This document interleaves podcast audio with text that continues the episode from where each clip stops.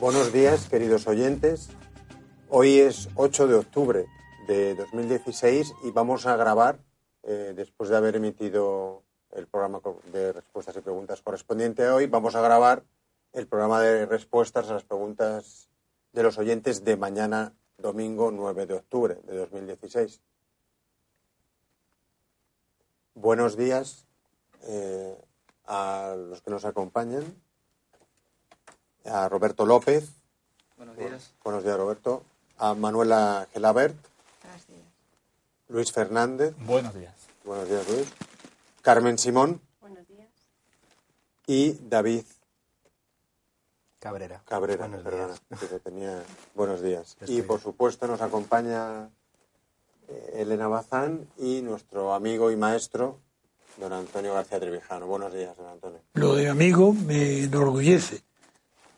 Lo de maestro también, porque es verdad que si he dedicado mi vida al conocimiento de asuntos que otros no tienen, pues es un honor tener discípulos que han entregado gran parte de su juventud al conocimiento y difusión de las nuevas versiones de la verdad política, es decir, de la libertad política colectiva, que es el fundamento único de la democracia. La novedad de grabar hoy el programa de respuesta a vuestras preguntas que se emitirá mañana, también nos ahorra que yo tenga que hacer un comentario que no siempre mi espíritu me lo pide sobre el día que hace. Yo no soy, a mí no, yo no, yo no hablo de, de lo que hablan los meteorólogos ni los especialistas de la temperatura, el frío, el calor, el viento, la nieve. No, yo hablo de otras cosas. Es la impresión que a mí me produce la naturaleza cada día.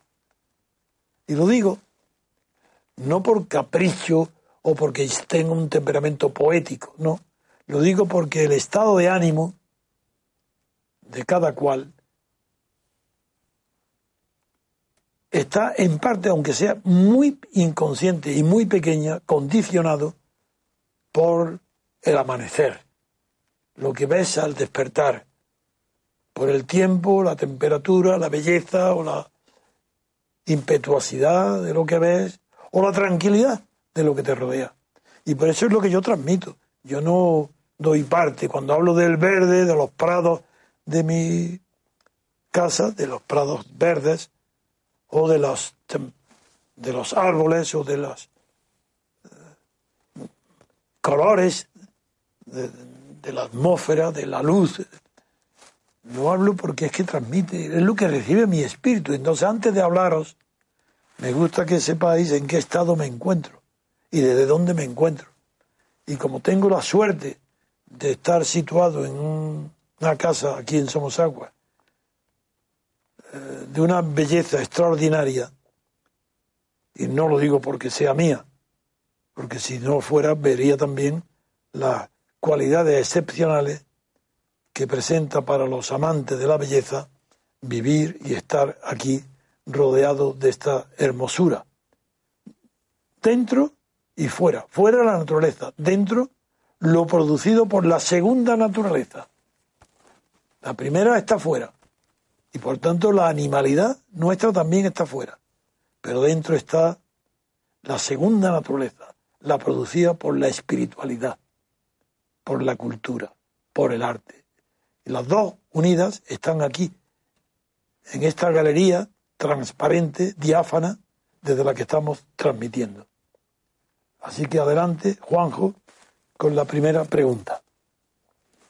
Pues la, la primera pregunta es de 30 de septiembre de 2016, la hace Álvaro Otarola, sobre la proclamación de la Segunda República.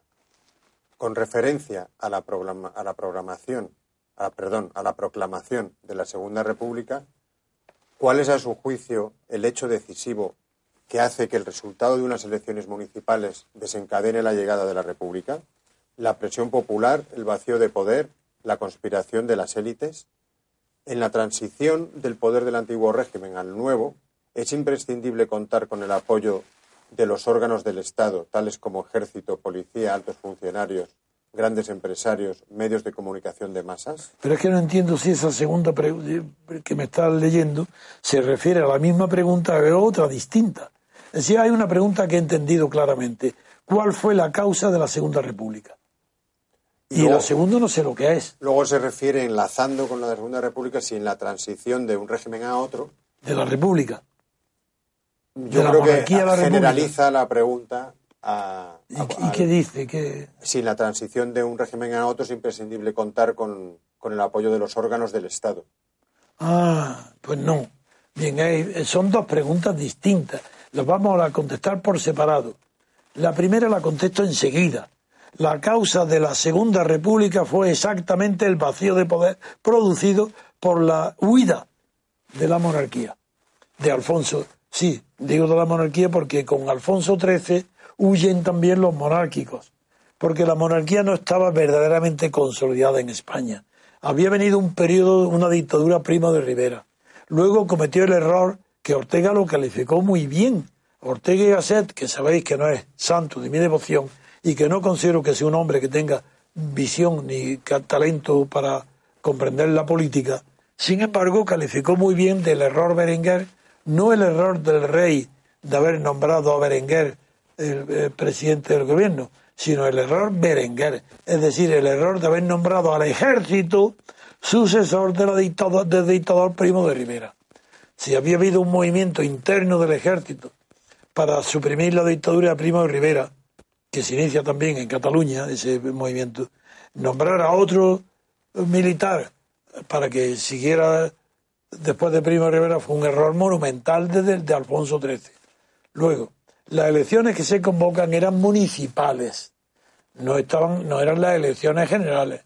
Y no había movimiento, había un movimiento republicano y que estaba, tenía más eh, representación de élites que cuerpo de seguidores social. Pero eran, eran ya bastante, el Partido Socialista ya estaba bien eh, armado porque Largo Caballero había tenido el oportunismo de colaborar con la dictadura de Primo de Rivera, el oportunismo típico de los partidos socialistas de toda Europa. Porque por esa época misma, donde colabora Largo Caballero, un poco en el año, creo, 27, después de Caballero, eh, cuidado, eh, que esto no se señala, que tal vez Caballero haya sido el primer socialista que colabora con una dictadura militar.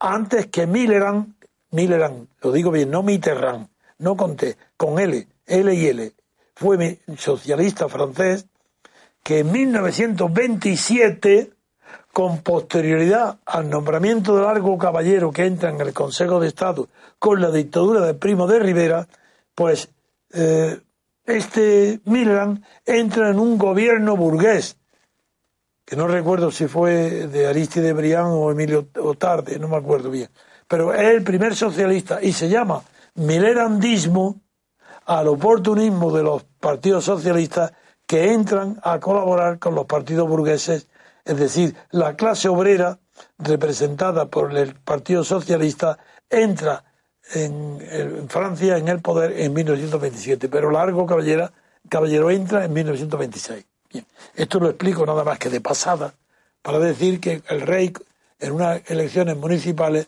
en las principales ciudades y no en el conjunto de España, sino en las primeras ciudades urbanas, triunfan las candidaturas que eran republicanos. ¿Por qué? Me diréis, bueno, pues mira, ahí tenemos un ejemplo de cómo eh, unas candidaturas republicanas se presentaban en unas elecciones de, uno, de un régimen monárquico. Luego, si hubieran sido muy honestos, hubieran combatido la monarquía desde fuera, no desde dentro presentándose las elecciones. Esa es una de las causas del fracaso de la República. Por eso la República no es aceptada. Y por eso la República, como viene por un golpe de. Por, viene por la huida de Alfonso XIII ante el resultado de las municipales, la República no tiene arraigo. Y, empiezan con atentados contra la República inmediatamente. No es aceptada porque es oportunista lo que hacen en los que participaron en el pacto de San Sebastián, que no tenían poder político, era simbólico, y no es equivalente de ninguna manera a la Junta Democrática después, como algunos han pretendido, porque yo conocía muy bien el pacto de San Sebastián y no quise repetir esa experiencia. Eso es lo que quiso hacer Santiago Carrillo, porque la clase política no conoce más que la historia de la clase política. Pero yo no, yo era, yo no pertenezco a ese género de intelectuales. Yo estudiaba la historia de verdad y sabía que el pacto de San Sebastián era un pacto de élites antimonárquicas, pero que no tenía arraigo popular. Y por eso cuando fundo la Junta Democrática no quiero que sea un movimiento de popular, mientras que Santiago Carrillo quiso convertirlo, como el pacto de San Sebastián, en un, en un acuerdo entre élites para poder entrar en negociaciones con el gobierno. Bien, República, me ciño a la República. Causa de la República, vacío, causa única, única, vacío de poder. Vacío provocado por qué? Por la huida de Alfonso XIII. Y esa causa y ese oportunismo de que el vacío de poder le ocupan el que está más inmediato al poder, que es aquellos republicanos que no están en la sociedad civil, sino que quieren estar presentes en los ayuntamientos, es decir, en la sociedad política monárquica, pero que no son monárquicos. Entonces eso explica la contradicción, no, y lo lógico de que fracase una república que viene traída por unos republicanos que están participando en unas elecciones municipales de la monarquía. El rey huye, pero las bases monárquicas quedan y hacen imposible la vida de la república. Esa imposibilidad termina en guerra civil. Punto. No tengo que explicar más. Está claro lo que he dicho. Que fue el oportunismo de los republicanos de la Segunda República la causa de la pérdida de la República. Además, aprovecho para decir que aquella Segunda República tuvo hombres eminentes moralmente pero políticamente ninguno tuvo la altura para poder dirigir los asuntos de Estado. Ni hazaña de ninguna manera. Era un hombre inteligente, de mayor talento literario que político. Otros también lo eran. Hombres inteligentes, cultos, de una clase honestos, por eso sí que es verdad. La honestidad lo representó los hombres de la República, pero no tuvieron ninguno talento de estadista, ninguno. La República aquella no pudo continuar porque no estaba fundada sobre bases republicanas estuvo fundada sobre base monárquica, que era el caciquismo. El caciquismo es el que había sostenido la base popular de la monarquía. Eso existió cuando llegó la República y no había una sociedad civil republicana. Había una, ni siquiera una sociedad política, porque los partidos políticos republicanos no estaban arraigados. Eran élites. No tenían masas. Bien. La otra parte de la pregunta es, es en la transición del poder del antiguo régimen al nuevo, es imprescindible contar con el apoyo de los órganos del Estado, tales como ejército, policía, altos funcionarios, grandes empresarios y medios de comunicación de masas. Bien, aquí hay que distinguir algo que la analista y sobre todo los hombres de acción política no, no hacen. El Estado no se puede definir ni como hacía más Weber, ni el monopolio legal de la violencia, ni como hace Granchi con la hegemonía, que se une al gobierno y forma el Estado, la hegemonía. Porque el Estado tiene dos, contiene dos naturalezas. Por un lado, el Estado es administración pública. Y por otro lado es gobierno político. En tanto que administración pública no tiene relación aparente ninguna con el gobierno político. Por eso no es necesario contar con elementos estatales, como dice la pregunta, con la connivencia de elementos estatales para dar o un golpe de Estado o una revolución estatal o un cambio sustancial de orden político. Porque el Estado como administración pública ya es una realidad casi inconmovible. Sea cual sea el régimen, ha de contar con una administración pública. Y es natural que hay que contar con la que hay. Se va a improvisar. Eh, se va a improvisar una administración, unos cuerpos administrativos que rijan todo lo que rige el Estado de conservación, no de creación, que es la administración pública. Por tanto, con eso ya contesto a lo principal de la pregunta. Pero hay una parte nueva del Estado que es el gobierno. Esa, por supuesto, que no hay que contar para nada con los elementos gubernamentales, porque eso solamente se puede pasar para cambiar de régimen, en la traición. Se puede contar con todos los cuerpos de policía, incluso con el ejército, pero no para un golpe de Estado militar. Se puede contar con todos los municipios, con todo lo que es administración pública, porque forma parte del Estado. Y se puede contar con ellos para un cambio de régimen político. Lo que no es imposible contar es con los elementos que entran en el gobierno. ¿Y en el gobierno qué son? Pues los funcionarios que mete el gobierno a dedo, el nepotismo, la corrupción, la cantidad de funcionarios que no pertenecen al cuerpo o que pertenecen mediante la corrupción política. Con eso sí que no hay que contar. Es decir, con eso realmente creo que he contestado a la pregunta distinguiendo entre Estado político y Estado de la administración pública. La siguiente pregunta es del 30 de septiembre y también es de Álvaro Otárola. ¿Llegó a conocer en persona al señor Paesa? ¿El intento de estafa con el Banco de Guinea fue una operación elaborada o algo burdo? ¿Paesa es un estafador de guante blanco o un jeta chapucero? Es lo último, es un jeta chapucero. Y de luego lo del, Banco de Guinea, la cosa más burda que podáis imaginaros. Yo no conocí, primero, empiezo, no conocí ni vi nunca al señor Paisa. Así que no lo conozco ni de vista, afortunadamente. Porque era amigo de Novais. José Antonio Novais era el corresponsal de Le Monde. Y yo estaba obligado, como es natural, a tener un contacto permanente con el corresponsal de Le Monde porque tenía una información mejor y más eh, segura que la que yo podía obtener en los medios oficiales. Pero Novais tenía un defecto y es que era un aficionado al alcohol tan grande que era prácticamente estaba alcoholizado. Y Novais me habló de Paesa, que, que quiso, que me dijo, un día me llamó, vino a mi casa porque el asunto de Guinea, Novais eh, venía a verme prácticamente no todos los días, pero sí todas las semanas, para que le informara de cómo estaba el asunto de la independencia de Guinea mientras duró los tres meses que duró la conferencia constitucional en Madrid. Y yo tenía con él amistad y conocía a su mujer, tenía amistad con él y se portó muy bien. Eh, ahí sí que fue... Novais es de origen falangista, cuidado, ¿eh? Pero en aquel tiempo bajo Franco, dado que era el corresponsal de Lemón, llegó a ser una figura muy apreciada en los medios de oposición.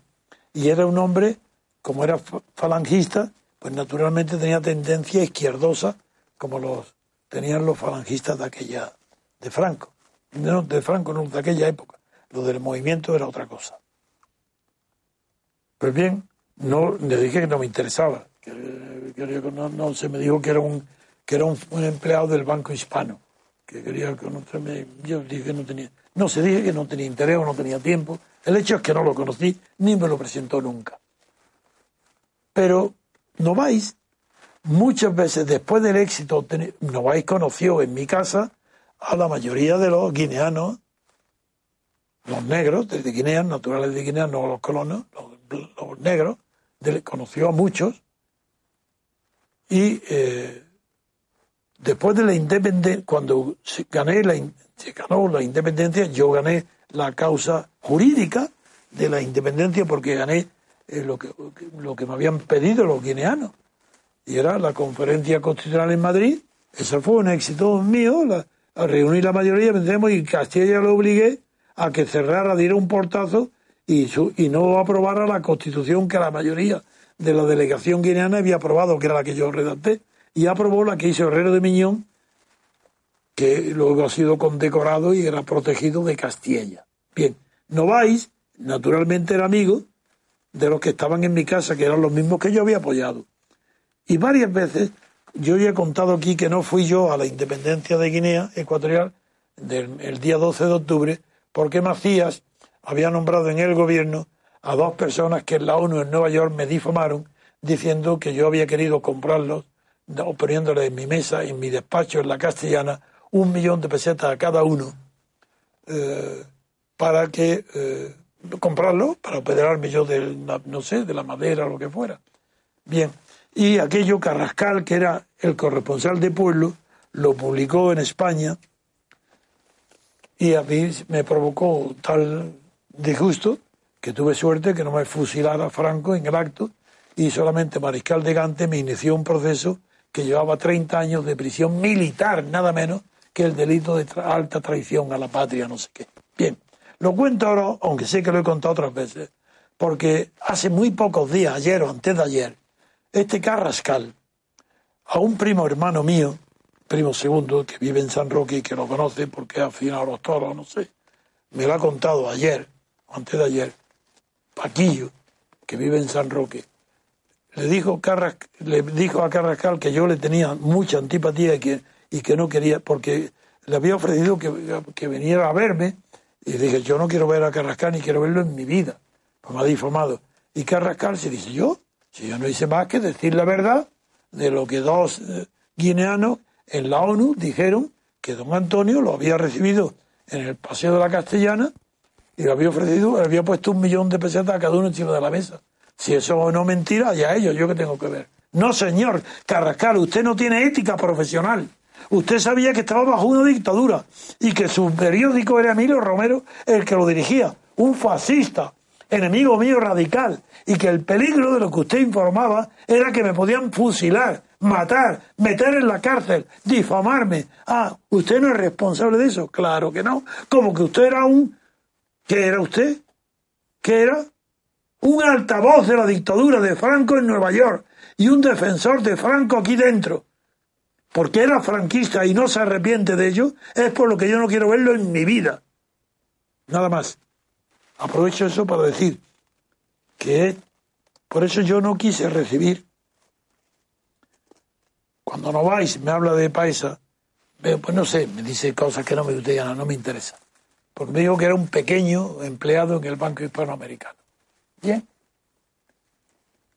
Luego es verdad que se presenta, eso ya me lo cuenta luego, años después, un año después, cuando, después de la independencia, cuando yo voy por Nueva Guinea, me cuentan lo que ha pasado allí, que yo no sabía. El hecho es que un día me llaman desde Suiza, Christopher, eh, un inglés casado con una Sartorius, con una hermana de Nico Sartorius, Christopher.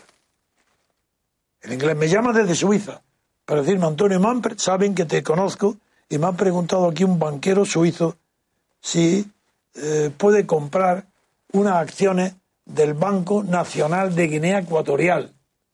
Como yo no había oído hablar de eso, digo, ¿qué dice? Eso no existe. Sí, sí, aquí hay un señor que se llama Paesa, que dice que es el dueño de las acciones de toda la totalidad, de una parte importantísima o total del Banco Guinea, y la está vendiendo. Y hay gente que la está comprando y me han preguntado. Digo, eso es mentira, pero voy a llámame dentro de una hora que voy ahora mismo a informarme. Yo no había ido a Guinea. Y yo, no, yo había roto con Macías. Yo no quería saber nada de Macías, porque acabo de decir que había nombrado ministro a mis enemigos, a los que me difamaban en la ONU, ni enemigos ni nada. A unos corrompidos, comprados por Castilla. Bien.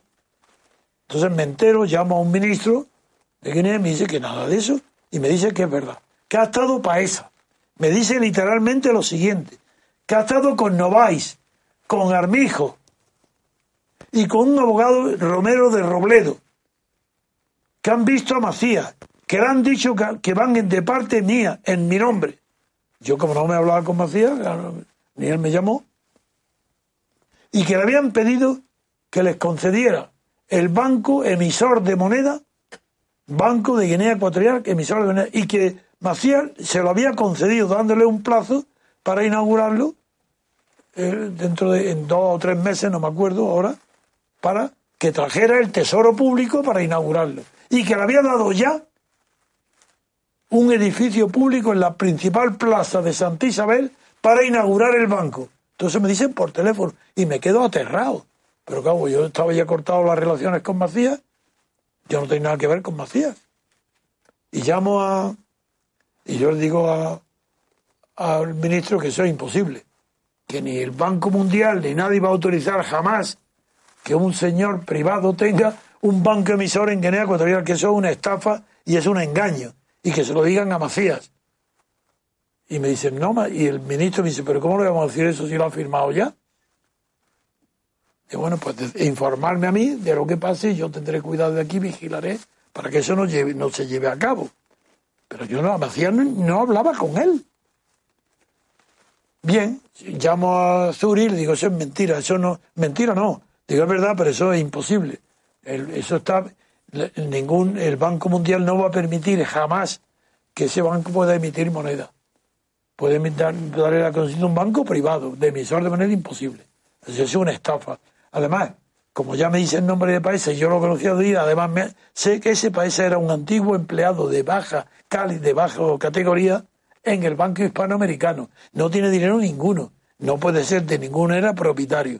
Entonces me vuelven a llamar y dice, no, vive en Suiza, en el lago Lehmann, en el banco, en el banco de Ginebra, en una casa suntuosa, con la viuda de su carno, que es su querida. Está viviendo con la viuda de su carno, a la que se le acusaba de tener un. Había robado el dinero de Indonesia, estaba allí en Suiza, viviendo en su casa. Y digo, uy, eso es un gigoló, eso es otra cosa, yo qué sé. Yo ya no sé nada de eso. Bien, pero yo había dejado el recado, me llaman de Guinea, ya al cabo de un mes, digo, por tanto, a tu amigo aconseja que huyan de ser un estafador, eso es mentira. Por lo menos ya a Christopher, mi amigo, el cuñado de, de Nicolás Sartorius, pues eh, le serví bien la información mía. Pero me llaman de uno de los ministros, me llama por teléfono, Jesús Oyono, ministro de Transporte. Y me llama don Antonio, que Paesa ha llamado y Macías me ha dicho, no le hemos dicho nada a Macías, no nos atrevemos. Y que viene, ha llamado Paesa, que viene con un avión y que viene con el tesoro público, que tengamos una escolta de la policía para guardar en el aeropuerto el tesoro público y llevarlo ya al edificio que le ha regalado el presidente en la plaza para depositar el tesoro público. Yo me he hecho a reír por teléfono, figúrate, Digo, pero por Dios, ¿cómo es posible que os esté, le dije literalmente, ¿cómo es posible que os esté engañando como a negros? Le dije, pero a propósito, para provocar la risa de él. Digo, pero Jesús me dice, ¿pero qué pasa? Digo, porque entonces ya te dije que es mentira, eso es mentira. Pero es que no nos atrevemos a decirle nada. Bueno, pues tú sí te atreves, ¿verdad? Pues llévate, ¿quién, quién, ¿quién tiene que ir al aeropuerto a recibir el tesoro público? Pues yo, con una escolta de policía, sí, ¿quién te lo ha dicho? ¿El presidente? Pues vete tú. Pero, ¿sabes? Te va a extralimitar en las funciones, va a ser vigilante. Cuando te desembarquen del avión un cajón, será muy grande, supongo, lleno de oro, pues va a obligar allí mismo, en el pie del avión, sin dar un solo paso al avión, va a obligar a la, policía que lo, a Paisa que lo abra. Se va a negar, pero tú vas a hacer que la policía lo abra. Nada más, con eso ya has cumplido. Ábrelo y verás lo que te vas a encontrar dentro. y lo abre y me llama por la noche tres o cuatro horas después y que eran revistas de papel cuché con un peso enorme que era el oro.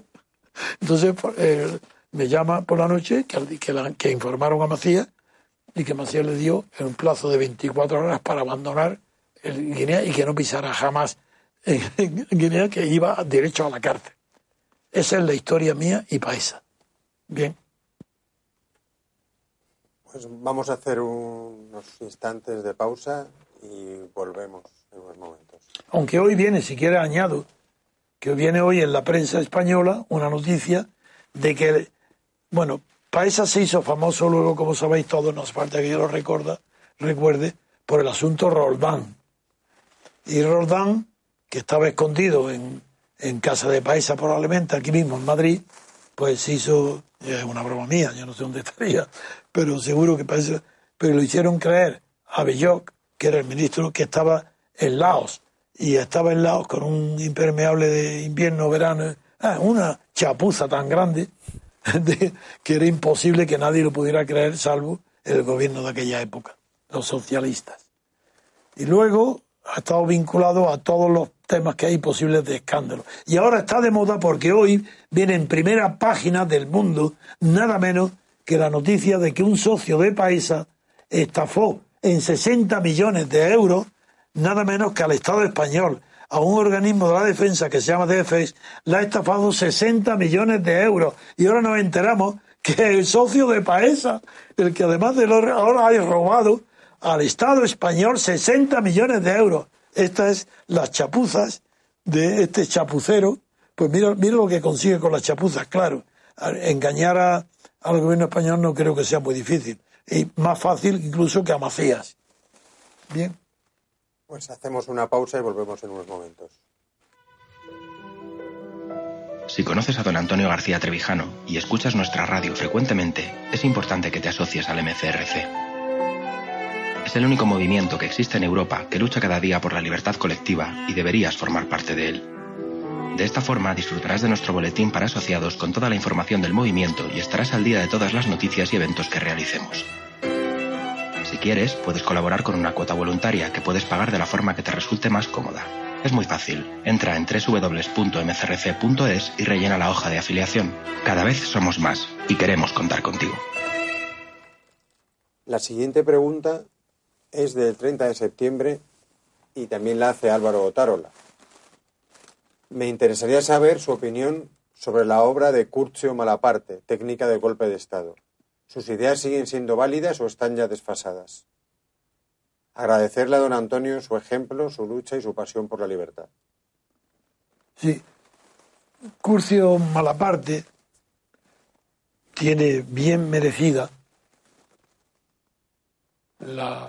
el prestigio de ser un clásico de la ciencia política en el asunto de los golpes de Estado, porque es él el que califica como un prototipo de acción política distinta de todas las demás, la calificada como golpe de Estado. El golpe de Estado se diferencia de las guerras civiles, se diferencia de las presiones internacionales que intervienen para derribar un gobierno,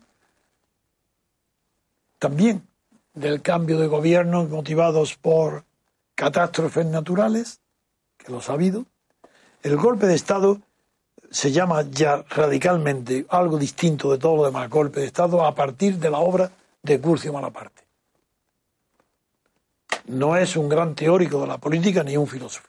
Es un hombre observador, inteligente, que la obra es muy corta, muy bien escrita, muy bonita, y que ha tenido una influencia decisiva en toda la historiografía para calificar los golpes de Estado a pesar de lo cual muchas veces se habla de golpe de Estado cuando no es tal. Es parecido, pero no es tal. Por ejemplo, el golpe de Babev dentro de la revolución comunista, perdón, dentro de la revolución francesa, Carlos Marx le dio una importancia enorme a dos personas.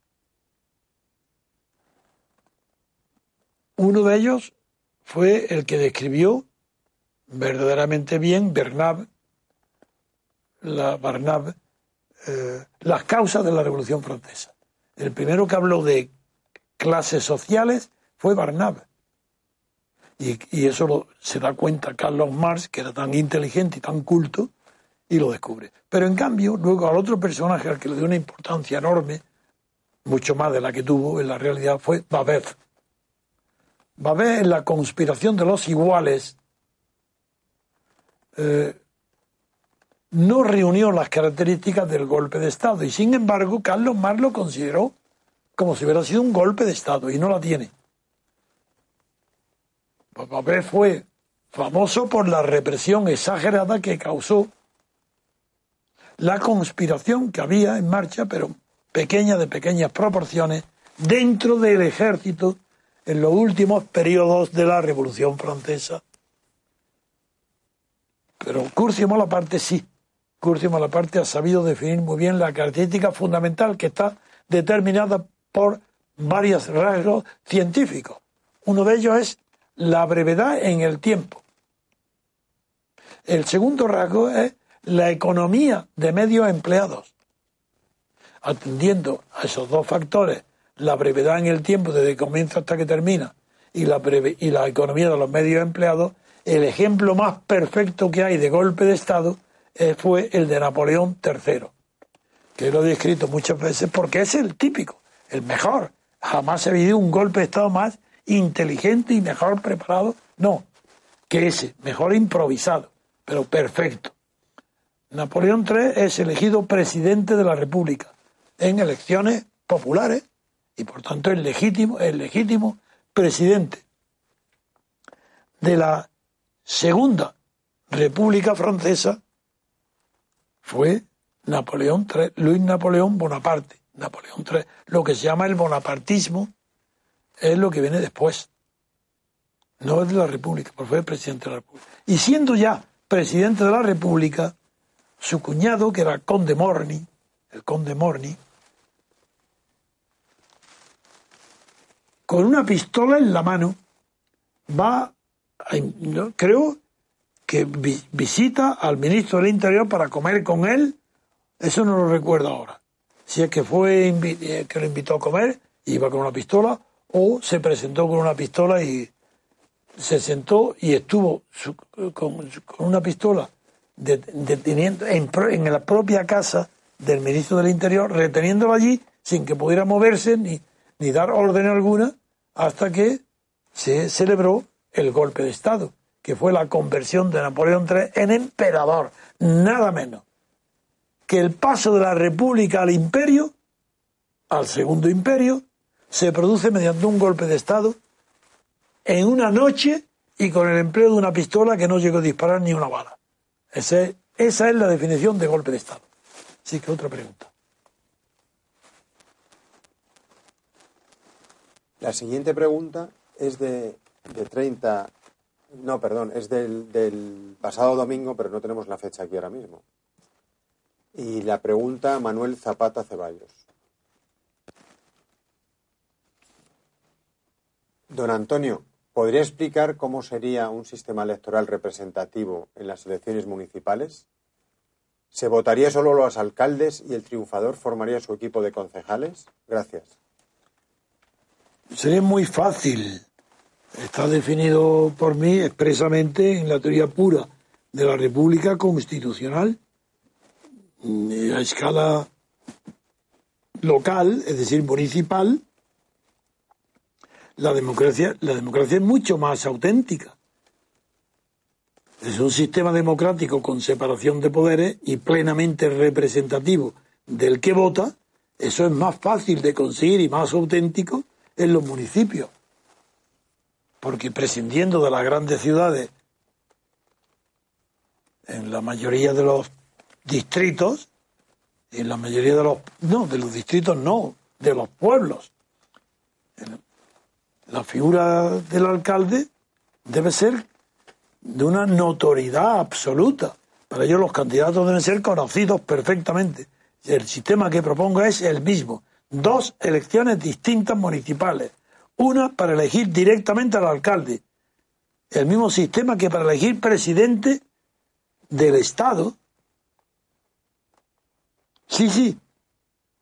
Y otro es elección para elegir a los diputados y que el presidente designe a su propio equipo de gobierno, que son los concejales los que están permanentemente allí el que tiene concejalías que, que se ocupa de su administración como un gobierno municipal.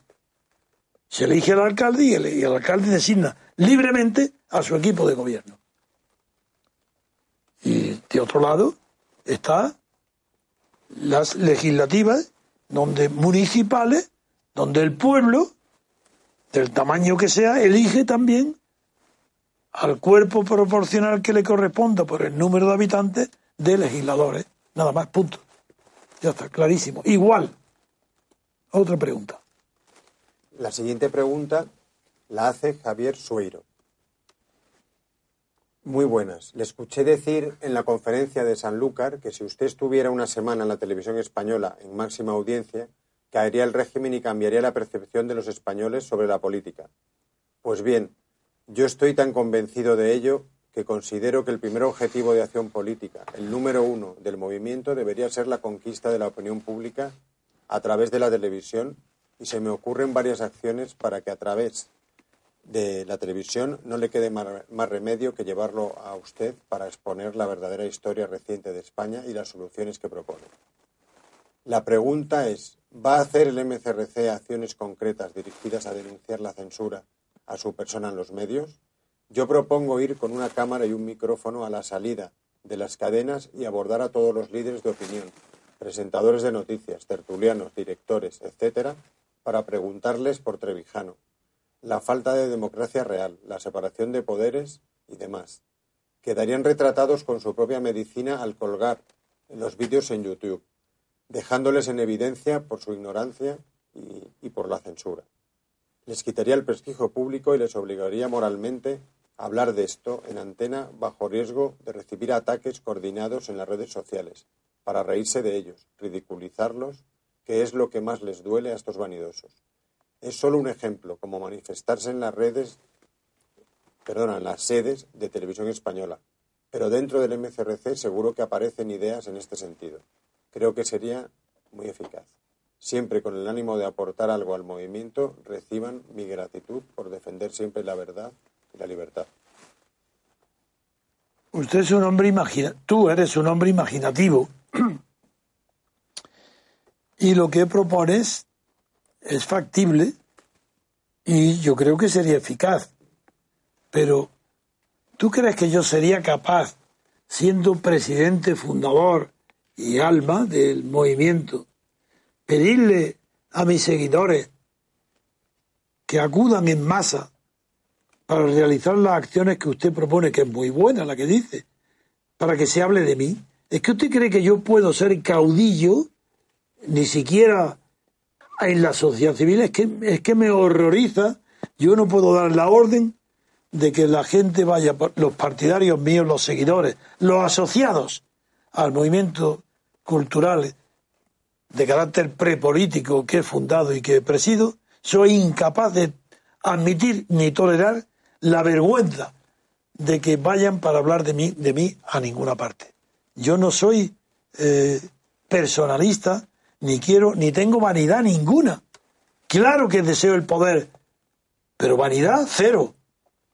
Que se diga de mí que valgo, que no valgo, o que, puedo, o que por qué la televisión no me invita, eso es cosa.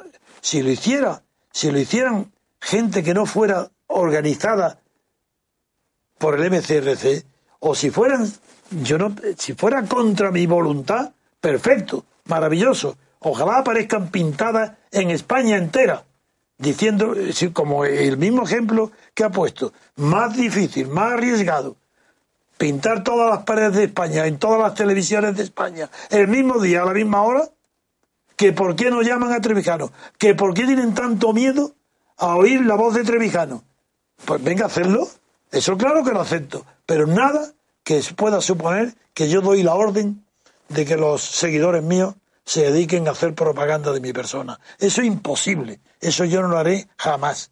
Porque ni soy presumido, ni vanidoso, ni narcisista. No me creo nada. Bastante tarea tengo delante de mí como para pensar en mi propia fama. Ni en la posteridad siquiera pienso. Yo no pienso más que en la libertad, la manera de conquistarla. Y no me pidáis que lo haga diciendo, pedir mi nombre, pedir mi nombre. Yo claro que sé que la, yo sé que en la televisión no hay nadie, un solo intelectual, un solo profesor de Derecho Constitucional, un solo presidente del Tribunal Supremo, ni un solo escritor que me resista ni un minuto, porque los pongo en evidencia. Pues venga a pedir, pedirlo. Millones, pedir cartas, millones, inundar a televisiones, hacerlo. Es vuestra tarea, no es la mía pedirlo. Ni siquiera decírmelo. Hacerlo sin mi consentimiento, sin mi conocimiento. Y claro que lo acepto y voy, si me, si me llama a donde sea. Y lo, mismo me da oponerme a una persona que a mil personas en un escenario y yo solo. Y amordazado. Me basta con la mirada para destruirlo, porque todos mienten. ¿Cómo que yo no miento? Pues claro que no miento. ¿Voy a mentir? Si digo lo mismo que dije bajo Franco, ¿por qué voy a mentir ahora? En fin, creo que he contestado. Sí, lo que usted, lo que tú dices es maravilloso. Ojalá se hiciera. Pero eso no depende de mí. Es que no tenéis vosotros imaginación, organización y deseo de hacerlo para hacerlo vosotros. Poner en ridículo a las televisiones y a los periódicos. Pero no me pongáis a mí de pretexto ni de que yo vaya, ni me proponga yo en el MCRC promover acciones de este tipo, porque las rechazaría todas. Yo no autorizo para que se haga propaganda de mi nombre. La siguiente pregunta la hace Adrián Casarrubio. Muy buenas, don Antonio. Me gustaría saber su opinión acerca del modelo educativo español actual, sobre si considera que debiera ser sustituido por otro y, en ese caso, si existe en la actualidad algún país con un modelo que sirva de referencia. Un cordial saludo. Bien, yo creo que la educación está tan ligada desde la infancia, me refiero, claro, está tan ligada a la religión que es imposible traer a España modelos educativos, modelos de enseñanza que han prosperado y que están a la cabeza de las clasificaciones mundiales eh, de enseñanza, como son Letonia, Estonia, Finlandia, que son los primeros del mundo. Luego están los anglosajones. También los japoneses son muy avanzados los colegios japoneses, donde se enseña, donde estudian los japoneses en Estados Unidos. Los ciudadanos de Estados Unidos que estudian eh, sus hijos son, están más avanzados que los demás anglosajones. Pero hoy que se sabe bien la influencia que tiene la religión en la educación, sobre todo de la infancia, Parece mentira que los rankings mundiales, los periodistas y los profesores y los que se llaman especialistas en modelos educativos, como en España algunos, que hablan sin tener en cuenta la influencia tan fuertísima que tiene la religión en los métodos de enseñanza que se aplican en la educación escolar de los niños. Por eso es muy difícil no, no puedo decir que haya, sí, Francia siendo católica, cuidado, pues sí tiene un sistema de educación que ah, el, antiguamente, la de Jules Ferry, era muchísimo mejor que el, que el, que el español. Y el bachillerato que yo estudié y que trajo a España, que introdujo en España don Pedro Sáenz Rodríguez, sí, sí, ese asesor áulico de don Juan de Borbón, que fue muy amigo mío, luego, que yo lo conocí, fíjense lo que es la vida. Yo estaba, mi padre era registrador de la propiedad en Chiclana de la Frontera. Y cuando yo tenía nueve años, llegó don Pedro San Rodríguez a Chiclana de la Frontera. Yo estaba estudiando en los hermanos de la doctrina cristiana y allí en la calle Fossi, que era una cuesta al final, había, se inauguró un, no sé por qué, era un, un hospital y fue a inaugurarlo este señor, que para mí figúrate lo que era, el ministro de Franco. Recién, no, yo tenía más años, porque fue al final de la guerra. Yo tenía 12 años. Y después fui amigo de él. Bueno, pues la influencia, eh, eh, digo, este señor puso un bachillerato que yo fue el que yo seguí y el que ha seguido muchas generaciones, entre ellas Dalmacio, y todos están de acuerdo conmigo era fantástico. Yo no he tenido y ni he conocido mejor estudio preescolar y bachiller mejor que el que introdujo Pedro San Rodríguez. Primer gobierno civil de Franco, después de la guerra civil. Primero, Pedro San Rodríguez. Es verdad que estaba inspirado en el francés. Y en francés sí que he estudiado luego yo muy bien al, extraordinario ministro Jules Ferry, que fue quien introdujo la distinción tan fundamental entre instrucción y educación. En Francia fue el que introdujo la voz, esa de separación, de que el Ministerio de Instrucción era el responsable de la educación. Era la instrucción, no la educación. La educación era cosa de los padres, era la familia. El Estado tenía que instruir, esa maravilla fue lo que trajo a España el bachillerato de don Pedro San Rodríguez. Por tanto, yo no puedo recomendar, digo, es pésimo. Pero que es pésimo es que ahora España, pero ¿quién habla bien español? Antes, en los madrileños, hablaban el laísmo y el laísmo bien el loísmo, pero era el pueblo. La gente culta, las carreras universitarios en Madrid, nadie decía, eh, incurría en la, en la confusión de los de las declinaciones. Las personas cultas no cometían el error del laísmo. Pégala. ¿Qué es eso de pégala? ¿A dónde? ¿A la pared? ¿Se pega? ¿Qué, qué se pega? Será a la pared, no a ella. Por eso tenían que saber los machistas, que si le quiere pegar a su mujer, no diga pégala, dice pégala a la pared, pero no le pega una bofetada, porque es intransitivo, entonces se queda ahí y eso ya está prohibido. Bueno, eso hoy no lo sabe, pero no lo sabe el 90% de los universitarios y de los letrados españoles. No lo saben en madrileño.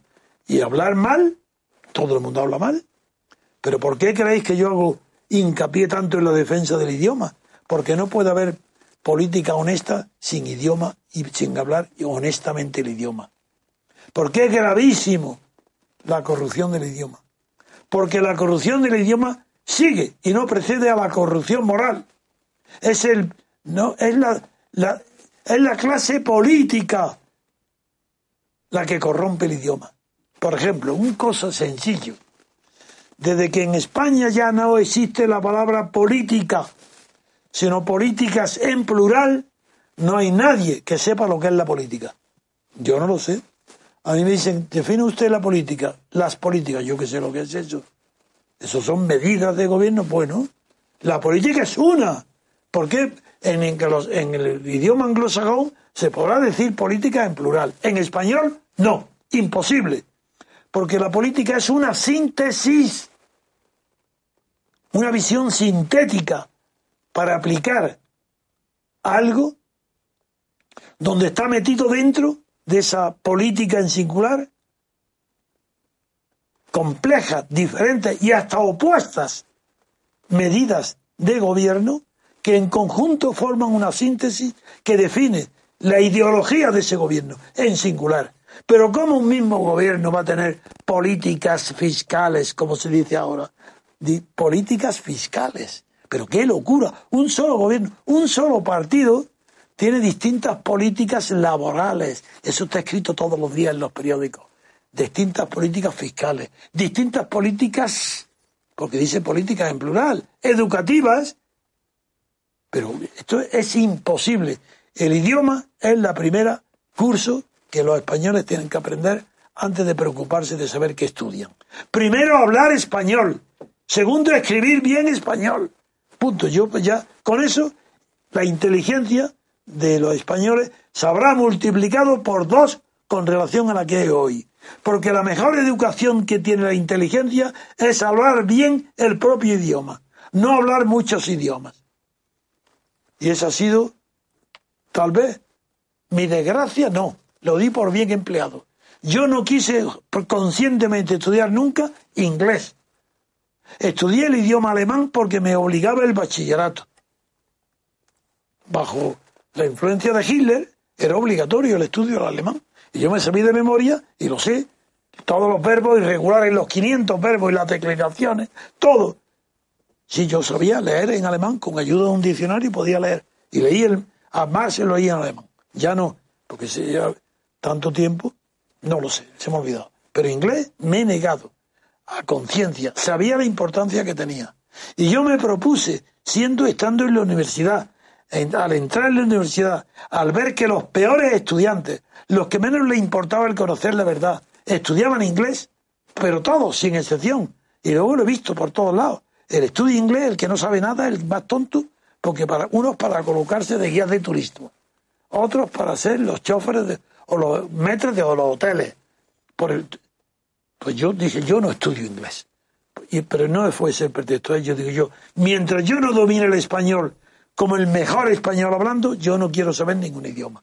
Primero quiero conocer mi idioma. Y luego, claro, el francés es más sencillo y el italiano, y además obligado por el bachillerato, que también me tenía que hablar francés, me acostumbré a leer francés, no a pronunciarlo, porque no soy teatral, no soy actor de teatro, me cuesta mucho trabajo, mucho trabajo disimular, tener cualquier post, no puedo, incluso la de hablar idiomas, cuando tienen pronunciación distinta de la letra escrita, el alemán no me cuesta trabajo pronunciarlo porque, como sabéis, se pronuncia igual que el español. Pero el francés me da vergüenza, tengo pudor, no sé, cuando alguna tontería, pero no puedo imitar el acento ni poner los labios para decir uy, sacando los labios fuera de su órbita, donde están como están en español. Cuando los saco de la órbita es para otra cosa, no para decir uy. Bien, pues nada más, no, no hay mejor educación, sistema educativo, escolar, ninguno comparable a enseñar a hablar español. Ese es mi consejo. Me lo agradecerán toda la vida. Pero cuando sean mayores, nadie puede ser llegar a ser importante en nada científico, ni en nada humanístico de importancia, ni escritor. No, la mayoría de los escritores son malísimos, escriben muy mal el español.